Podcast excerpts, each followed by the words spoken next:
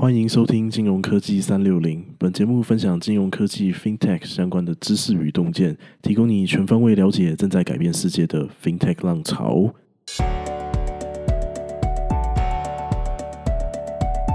Hello，我是 Peter。Hi，，我是 Ricky。哎，Ricky，我们今天录到第五集了，这很开心。就是说，我们每一周都还是有一些时间哦，就是跟你一起聊聊 FinTech。我自己是学到很多。那你要不要简单的帮大家 recap 一下前面几集我们谈了哪些东西？好啊，第一集我们这个谈到就是说，曾经这个说过软体正在吃掉世界的细谷创投 A 十六 Z，那他们最近呢在谈，就是所有公司都很可能成为金融科技公司。那其实啊，这篇文章也是我们会开始这个频道的一个一一个原因之一啊。是这个大概半年前，这个我跟 Ricky 我们就聊到说这个戏股的这个 FinTech 趋势。那因为我们本身就是做相关的这个领域的，所以我们就想说可以来开一个读书会。那后来呢，我们讨论就 Ricky 建议说，干脆就把这个东西放到这个 Podcast 上面，这也许啊，就是也可以遇到一些志同道合的朋友。是。好，那既然就是说 FinTech 是趋势，那我们接下来几集我们规划，我们就是要谈，就是说 FinTech 五大技术分别是什么？那第二集里面我们谈到，就是 Blockchain 将来很可能的两个颠覆性的应用，一个是国际贸易，那另外一个是货币的这个功能。对。然后在第三集跟第四集当中，我们谈到就是说 AI 如何被用来就是防诈骗，还有就是说啊，成功的基金公司他们是怎么用这个 AI 的？那我们今天要来谈什么呢？呃，今天我想我们可以来跟大家聊聊，就是 FinTech 的第三个重要的技术，就是大数据，也就是 Big Data。对，那第一个部分，我想我们可以跟大家谈一下，就是说当今就是啊大数据的应用，就是非常多的银行啊，甚至是一些新创公司，他们如何用这个啊大数据的。那第二个部分就是说，其实有一项技术的发展，就是呃也渐渐越来越成熟了，叫做 IOT。那这个 IOT 它是什么东西呢？它就是物联网嘛。那这个技术呢，它很有可能会让整个大数据进入就是二点零的时代。那我们今天就先开始吧。大数据可能是二零一零年到现在的这个时代哦，数位时代之中，金融业成长最多的地方。如果我们回到二零零七年秋天开始的金融海啸呢，我们知道什么呢？这个金融海啸呢，它不止影响全世界金融业，它也带来了整个世界哦长达两三年的经济衰退哦。但是大家可能不知道一件事情，同一个时间哦。就是在有一群人在美国的中华电信 AT&T 的店外面呢彻夜排队，他们在干嘛呢？他们在排一只手机。那那只手机是什么呢？就是第一代的 iPhone。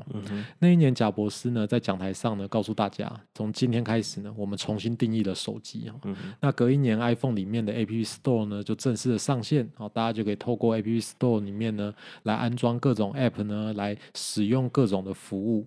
那你使用 A P P 的这些行为数据呢，就会被记录录下来。那这些 A P P 的开发团队呢，跟苹果公司呢，他们就呢可以透过这些大数据呢，来观察呢所有人使用 A P P 的习惯与行为。这也成功在金融海啸造成衰退不久之后，许多实体商家开始将销售搬到线上，搬到网络中，那加速了整个智慧型手机跟 A P P 的普及。哎，那这我有一个问题，哎。就是说，那行动装置的出现跟大数据的关系是什么？那这跟金融业又有什么关联呢？OK，那这我们就要回到这个网络哈，刚刚谈到的网络，可能有些听众会觉得说，哎，网络不是从两千年就开始了吗？不是已经存在很久了吗？哦，的确，网络上的资料很多，你也可以说网络上其实就是一个大数据哦。但是网络上的资料呢，在早期呢，其实很零散、很杂乱，那不容易追踪到特定的个人跟族群，所以真正催生大数据分析的哈，真的。是在什么呢？真的是在顾客的数据开始被具体的记录下来开始，而这个就具体是在 iPhone 上架之后呢，刮起的这个 App 的浪潮呢，才正式带起来。哦，所以夸张一点讲，iPhone 呢才是正式代表我们进入大数据时代的关键。因为接下来的几年呢，许多的商家就发现什么，他可以在上面呢使用一些数位的工具、一些技术哦，来增加他们的一些商业上的优势。那我们生活上的各种需求呢，也慢慢慢慢的被一个一个的什么 App 来取代哈。那银行的 App 呢，就在这几年呢就跟上了这个脚步啊。如果大家有印象，几乎在电子支付还没有具体崛起之前呢，各家的银行的 APP。虽然有做，但都做的没有很好，那也不太好用。那近年在这个 FinTech 的浪潮底下，哈，银行也被迫开始要加入这个具体在手机上进行大数据分析的行列。呃，可能很多人会感受到，什么银行这几年很认真在推这个手机的这个数位化啊，几乎现在所有的银行都有提供你这个手机的行动网络银行哦，那让人们可以在手机上呢完成一些以前可能我需要到银行啊，需要去临柜呢才能完成的功能哦，譬如说像汇款啊、哦换汇啊，然后申购基金啊、申购保险之类的。那除此之外呢，我们也可以收到什么呢？许许多多贴近我们个人需求的什么银行服务通知哦，大家应该。有一个经验哦，这个手机在呃可能下午或傍晚的时间，哎，手机就会响，收到这银行的通知，说哎我有一些兑换的优惠，因为银行知道你的年龄嘛，他也知道你的消费习惯，他就可以特别推播一个适合你的通知，那增加你去使用他们这个银行服务的一些机会。所以手机的普及哦，代表是说人们可以随时随地呢，这个连上网络。你使用手机上面的一些 A P P 呢，所产生的资料呢，譬如说像你多久领一次钱哦，你大概在哪个区域领钱哦，甚至说你的转账的习惯哦，你转账的金额啊，你的对象哦，是不是你的亲戚哦？那信用卡的消费地区、金额、品项、频率哦，这些都是可以被这个银行来具体的收集起来，然后去做一些分析。哦，所以银行有了这些资讯之后，他们就更了解人们想要什么东西，然后他们就可以搭配就是他们的一些啊客制化的行销活动，然后做精准的行销，增加他们的收入，那增加他们刷他们的卡，这类似像这样？没错哦，大家要注意到刚刚讲到的词哦，这个词叫精准行销，等于说银行非常精准的就能锁定你的消费的行为。那包含在两个方面，那一个方面是时间，那另外一个方面就在空间。好，那譬如说根据大数据的分析呢，银行会知道你时常到台北的百货公司呢，可能是要买个衣服啊，它就可以搭配这个刷卡的活动呢，及时的通知你。那在对的时间、对的空间之下呢，让你得到对的通知，那就可以增加你刷他们信用卡的几率嘛。那只要你在当下呢，顺着推波通知刷卡，那银行就也可以透过这个机会呢，跟店家收取到手续费。那如果你是什么王公贵族啊，你被这样精准的对待，哎，那也可以预期。但是你想想看啊，我们都只是一个小老百姓，那我们银行最多这个刷一次呢，也赚不了多少钱。但是如果他今天能对全台湾甚至全世界的人哈，他这个每一次的刷卡都可以这样这么精准的做到这行销的服务的话，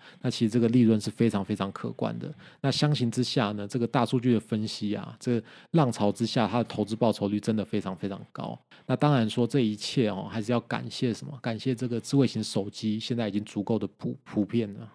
所以我们可以说，就是过去十年的数位化的发展，那人类的文明进入到就是人人都可以使用随随时随地使用手机联网这样的一个时代。那大量的使用者的资讯，就是伴随着人们的使用啊被记录下来，然后因此就是说这些数据它可以被分析，然后分析完了之后，就是分析这个数据的人，我们又可以很容易的联系上，就是当初使用这个这这些资料的使用者。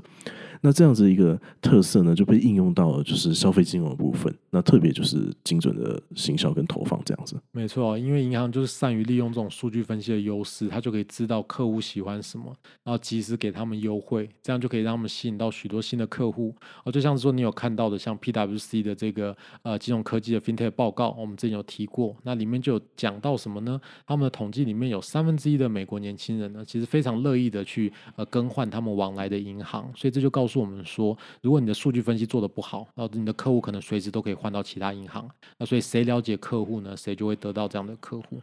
那这样我有一个问题，就是说过去十年这样的一个数位化，那我们像现在就看到，就是说几乎每家银行都有自己的系统、自己的分析的团队，那甚至有些就是还跟外面的一些就是新创合作，那呃就是他们就把资料提供给这些新创，然后就是让这些新创可以开发出更好用的一些软体，比方说像一些记账软体这一些的，那这些都已经非常非常的蓬勃发展了。那 FinTech 领域的这个大数据的分析，是不是已经有点饱和了？未来的趋势会在哪边呢？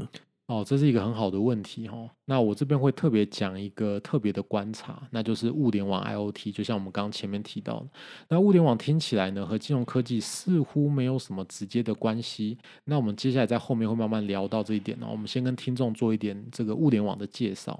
什么是物联网呢？像我们现在用的网络呢，它就只是普通的联网哦。像中国大陆呢，它就是把网络啊称作什么？称作互联网。那 IOT 呢，指的就是物品之间的网络。那物品之间怎么会网路呢？所以这边我们通常会指的事情是，可能具有一些通讯功能，或具有一些基本的这种传传传传递讯息的功能的这些电子产品。好，那它们之间形成的网路，那和我们用的网路呢，不是在同一个世界里面。那可能大家还没有很明显的感受到物联网的崛起哈，但你知道说，在二零二零二零二一年呢，其实这世界上保守估计哦，已经有三四百亿个装置已经在使用 AOT 这样子的一个机制哈。那使用这样物联网，那透过这样子装置的彼此之间的沟通跟通讯呢，就能带来这个不输过去几十年的这个网络革命的变化。那哪些装置会使用到 IOT 呢？我们一样可以回到前面提到的二零一零年哦，人们开始使用智慧型手机哦，那这就让人开始只要拿着手机呢，它就可以连上网络做各种事情嘛。比如说你可以打电话，你可以传简讯，你可以查资料，你可以付钱听音乐。好，那 IOT 呢，就像手机一样，只是说它是给什么？给这些物品的。好，那这些物品可能是汽车，可能是电视，可能是空调、电灯、闹钟。那就像人类有了手机，你就可以连上网络嘛，可以打电话。那这些物件呢，有了这个 IOT 的网络之后呢，它就也可以连上网络。那我们这些人呢，也可以去远端操控这些装置。那像现在很流行的这个宠物旅馆啊，或宠物的主人呢，他就可以在出门度假的时候呢，将宠物放到旅馆嘛。那旅馆里面有照相机、有空调、有饲料机，那主人就可以随时看到宠物的状况之外呢，他还可以操作什么？他还可以远端操控他的这个旅馆里面的空调跟饲料机。然后呢，来喂食这个食物，或者是调整这个温度，哦，所以传统的这个银行跟金融业呢，哦，是基本上它只能看到像我们刚刚前面提到的消费数据嘛。但是如果今天如果你让银行也能看到这些，哦，这些他的客户、他的消费者呢，是如何使用这些产品的话呢？哎，那这样是不是就是对银行来说，它除了传统的消费之外？它就有一个崭新的一块资资料领域。那除了你的消费行为之外呢，它也可以了解到你会怎么样使用各式各样的产品的这样的行为。了解，所以我们可以说，就是 IOT 物联网会让我们的生活产生更多的这个资料。那特别是就是我们使用的一些家电啊、我们器具啊、我们等等这些东西。那这样子就会更有利大数据分析的公司还有金融机构，他们设计出更符合我们需求的商品，是这样吗？对啊，我们我想我们今天可以先谈一点就好哈，就是物联网呢，它的 I O I 物联网的 I O T 呢，对消费与电子支付带来的影响。那最后我们再稍微谈一下这个 I O T 又可以怎么样对保险公司产生怎么样的改变，我们就谈这两点哈。那跟你讲，我昨天被 YouTube 推荐到一部影片哦，你在讲这个呃，在讲荷兰国际投集团投资的一个新创哦，F I N N。那荷兰国际集团是荷兰一个很有名的这个金融集团哦，我记得就是他们好像也曾经就是进军。台湾呢？如果就是说各位听众你们有听过安泰人寿或者是安泰投信的话，那他们其实就是啊荷兰国际集团的一员。当时候在台湾的外商里面，其实都不算是小的外商哦。不过后来因为一些原因啊，那大家可以自己上网去查。那就是一个是卖给了富邦人寿，另外一个卖给野村证券。哦，那他们的投资跟这个 IOT 的新创在做什么呢？那这家新创公司的标语叫做 Bank of Things 哦，就是说这个呃所有的物品之间的银行。哦，那他们开放了一个可以连接物联网的金流系统啊，也就是说你可以让这些 IOT 呢来付钱，好让这些物联网里面的这些呃物品呢来付钱。那现在主要的应用有两个，那第一个就是智慧的租人，那它的运作模式呢，就是当你今天想要出租你的器具，哦，比如说你家里可能有电钻。啊，有卡车啊，有洗衣机啊，那你就可以安装他们的提供的物联网的装置，那使用者就可以透过这个装置来付费呢，来获得一次性的使用。嗯，那第二个是物联网的付款，哦，那他们的软体呢，让物联网装置可以付费。哦，想象一下你家的咖啡机哦，如果它这个咖啡机可以连到网络的话呢，诶，它是剩下多少咖啡豆呢？它就可以被什么？被这个咖啡豆的这个呃提供商呢，它可以来追踪。好，那当咖啡豆快要没有的时候呢，那这个软体呢，就可以在你的授权之下呢，直接什么？直接付钱，好，直接在你的账户里面扣款，那新的咖啡豆就直接寄过来。你甚至说你完全不需要去特别还要去注意到说，诶，我是不是要去买一个新的咖啡豆这样？哦。哎，这个其实就是我们第一期谈到的，就是说 infrastructure as a service，就是基础设施如同服务。对。那哎，这个我想，这个对未来就是非常多的店家做做做家电的店家，或者提供一些服务的店家来说，就很有用诶。他们就可以就是将这个他们是他们要提供的这个家电，就装到这个 Fin 这个公司的啊，他们把 Fin 这个公司的扣就是装到他们的家电上面。然后未来他们搞不好他们还可以改变他们的这个 business model，就是以前我们就是一次就卖给你，然后收一笔钱。对，那反而像现在这样的话，就他们反而还可以就是呃，就是用就是说呃，你每个月订阅制，就是说，比方说像这咖啡机嘛，我们以前就卖给你。然后你就自己去买咖啡豆，但我们现在反而可以变成，就是说，这咖啡机就是卖给你的，卖比较便宜。然后接下来就是你就是要授权，就就连这个连连连这个网，这这这个 fin 的他们的这个口，然后这样我们就可以知道，就是说你是不是什么时候快没了？那你快没的时候，就是我就我我就给你钱，这样呃不不不是我，你快没的时候我就给你这个啊这个货，然后我就收到钱，这样子。没错没错，对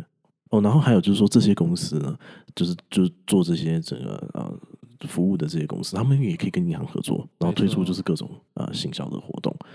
其实我有去看一下，就是说你昨天给我的这个影片哦，我就有看到他们的这个 GitHub。那他们 CTO 说，就是现在这个系统是 Open Source。那我注意了一下，他们的授权是这个阿帕奇二点零的授权，也就是说呢，在符合阿帕奇的这个要求之下，我记得阿帕奇的授权应该是一个就是友善这个商用的一个授权嘛。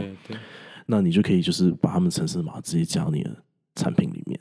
对啊，这就是我认为接下来的大数据呢，在金融科技上面的发展呢，可能就会朝 IOT 方面有一个很成功的案例嘛，就会有更多更多成功的机会。那像刚刚你有提到，像它的城市码呢，就是什么？它是开源然后开放的，所以等于说你今天在开发你的一个产品或电子产品的时候呢，你可以很容易的使用。那它的这个条款授权的条款呢，你很容易可以采用他们的这样的城市码，你就可以很容易的就可以连到这样子的网络里面去。所以现在也有许许多多像这个 FINN Fin 的这样。公司呢，它就会提供许许多多这种技术面的基础建设的服务。了解，所以如果真的可以发展到这样子的话，那真的就是会有非常多的公司，就是做这个民生消费的公司，他们就会跟 FinTech 扯上关系。没错，没错。好，那你刚刚说就是这个保险公司也会受到 IOT 的改变啊，是什么样子的改变呢？OK，听起来呢，保险好像跟 IOT 物联网嘛，它的关系好像不大。但是现在已经具体有一份调查哈，就全球已经有六成的保险公司呢，它的总经理。里呢，认为 IOT 呢将会是未来对保险业产生重大的影响哦。我们习惯认知上哦，传统的保险公司就是哎销售保险呐，然后比如说像医疗险，那保险公司的获利模式呢，就是你固定付一个保费给他们啊。那如果你今天不小心生病住院了哦，需要开刀的时候呢，保险公司就会帮你支付这笔费用哦，让你安心的享受高品质的医疗服务。那或者是呢，保险公司呢也可以向企业卖什么卖产险哦，譬如说像火灾险。那这也是当火灾意外发生的时候呢，这个譬如说工厂被烧掉嘛。那导致企业有一个巨额的亏损的时候呢，保险公司它就可以给企业一笔费用，那让企业来进行相关的善后的工作，那不会就直接说哦，我就倒闭，我就破产，然后老板就跑路了。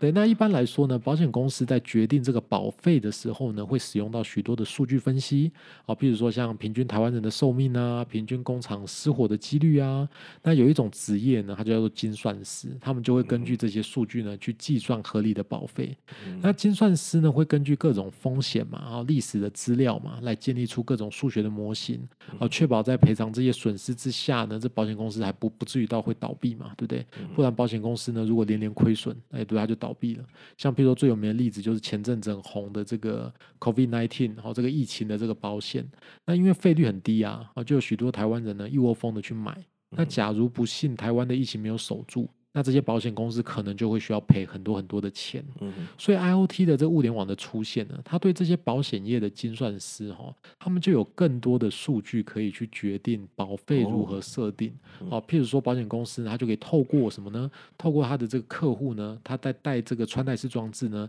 里面传送的资料呢，可以知道什么？知道这个保护的一个健康状况，对不对？所以如果你是一个很健康的人，那你可能可以付更少的保费。啊，如果你是一个身体比较没有那么健康，那你可能保费就比较贵。那或者是说像企业哈，他们的工厂的这个这个机器呢，他们可以去侦测啊，来取得一些资料哦，取得一些工厂的生产资料。那如果今天这个有投保火灾险的这个工厂，那平常的这个环境呢维持的很好，对不对？那这样子的话，保险公司就可以给他这个比较低额的保费。那相反的来说，就是什么？如果这个工厂的这个资料呢，让保险公司分析起来，诶，它这环境状况不佳，或者这个产业呢相对来说是风险比较高，那这样保险公司就可以提高保费。哦，所以就是说，其实就是 IOT 的出现，它可以让保险公司这个定价模型会有会会有很大的一个改变，就是保险公司会拿到更多的资料。对，那这样我就想到，其实几年前我就有看到，就是有一些保险公司他们已经开始提供，就是类似像这样子的一个保单，好像有一个叫做步步保，就是说呃，它让就是保护可以连接就是健康管理的记录的这些装置。那如果你就多运动的话，那你明年的保费它就会帮你调降。那因为这个就代表，就是说你多运动啊，就表示你你你你会比较健康吧。所以虽然说呢，我稍微看了一下他们现在的这个衡量方式，我是觉得就是好像其实还是蛮阳春的。但是呢，我想是随着科技的发展，那这些 IOT 的装置，他们就会有更多就是更呃更更有效、更好的装置会被开发出来嘛。那所以就是说，嗯，不同的健康程度、不同的生活习惯的人，那他们的这个保费就是被重新的定价，我觉得这是呃很有可能就是会发生的哦。那因为就像就是呃，可能你的你你你就很勤劳运动啊，你就不止就是做运动，你还瑜伽啊什么等等的。那我就是每天就都没怎么运动。那这样子，我们如果缴一样保费，这样好像其实也不是很合理嘛。对，所以就说这个 IOT 它让这个。保险公司它能够区分出这个风险的差异，那它就其实这样好像它就可以就是得到更好的客户，然后就呃就是就是等于说它可以给他们更便宜，然后呢这些客户的出事的几率也可以下降，那它这样好像就变成他从以前只是跟你对赌风险，变成现在就是他可能可以它可以成为你这个风险的一个顾问哦。因为他有更多的资料，那搞不好他还可以来协助这个工厂，就是怎么样子去呃让这个工厂变得更好。没错，没错，这有很多很多的机会。所以像我们刚刚谈的这些啊，我们都可以从这些字里行间哦听出来，就是说，呃，这里面真的有很多很多呃金融科技可以大展身手的一个一个空间。所以大数据分析虽然听起来好像是很普通的一个概念哦，就是诶，我有很多数据做分析，但是我们要知道哦，从我们今天谈的这两个主题，整个对整个金融业来说呢，实在是还有太多地方可以更好的整合现有的一些技术，来创造更多的获利哈。啊，但是说我们刚刚前面也提到嘛，金融业需要自己做这件事吗？哦，不一定哦，因为金融业呢，它受到法规的严格监管。那我觉得一个更好的方式就是金融机构呢，它可以向金融科技公司呢采用他们的服务啊，就像是现在的金融机构很常会使用到的，比如说像试算表啊、Excel 啊，或一些电脑系统呢。金融机构也能向这些什么金融科技公司呢采购一些金融科技的服务，那让这些 fintech 公司呢能更加专注去整合各种其他的技术。那我们真的要留意到一件事情，刚刚谈的银行跟保险呢，他们使用的大数据分析哦，已经可能不只是什么，不只是金融机构里面的一个咨询部门可以做到的事情，可能真的是要用一家公司来做。所以对于未来呢，这个金融科技的发展而言呢，里头真的哦，创新创业的机会哦，不容小觑。好，那我想我们今天就到这边差不多告一段落。我们今天谈的内容这个非常的多，我们先谈就是说，哎，金融业现在是如何就是一步一步走到现在，就是他们非常懂他们的客户，嗯，数位化的这样子一个时代哦。那我们接下来又谈到就是说，这个 IOT 可能会让这个大数据进入二点零的时代，那有非常多的新的创新，而且现在国际上面啊，像荷兰国际集团他们也在投资了一些就是呃新的这种啊应用。那我想我们下一集。我们就来跟大家谈这个 cloud computing，还有这个 cyber security，就是呃云端运算，还有这个治安。那我知道这个是金融业就是非常重视，甚至很多人会说，就是啊治安没做好，就是其他一切就是都免谈。那我想这这这个其实也是合理的。但治安什么叫做没做好？怎么做？我想这个我们下一集就是可以来跟大家分享，就是现在有一些新的一些啊提供治安的一些服务，就如同我们第一集说的这个。A 十六 D 他们讲的就是这个叫做 Cyber Security as a Service，就是治安如同服务。那有现在有一个新的观念叫做 CISO，就是呃 Virtual CISO，CISO 就是这个资讯长嘛，治安长嘛。那 Virtual CISO 就是这个呃虚拟的治安长。那他们是怎么做到的？这个我们可以呃下一期再跟大家分享。那如果你喜欢我们的节目，然后你觉得就是对你有帮助的话，那别忘别忘了按下订阅哦，这样子你就不会错过我们最新的资讯了。那我们下期再见，拜拜，拜拜。